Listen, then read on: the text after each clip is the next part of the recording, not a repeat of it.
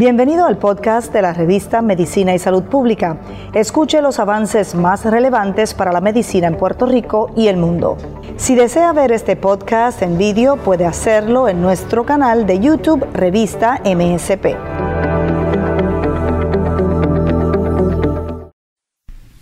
La fibrilación atrial es la frecuencia cardíaca acelerada e irregular que puede aumentar el riesgo de sufrir un accidente cerebrovascular, una insuficiencia cardíaca y otras complicaciones relacionadas con el corazón.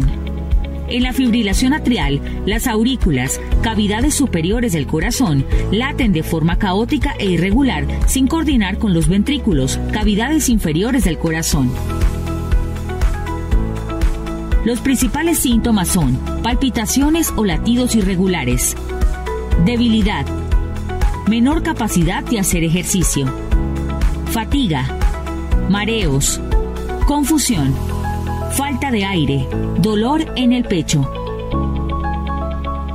La fibrilación atrial puede ser ocasional, es decir, que los síntomas van y vienen, pueden durar de algunos minutos a horas y luego se detienen por sí solos.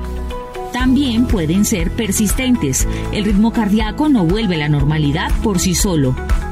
O manifestarse de manera persistente y a largo plazo. Es decir, este tipo de fibrilación es continua y dura más de 12 meses.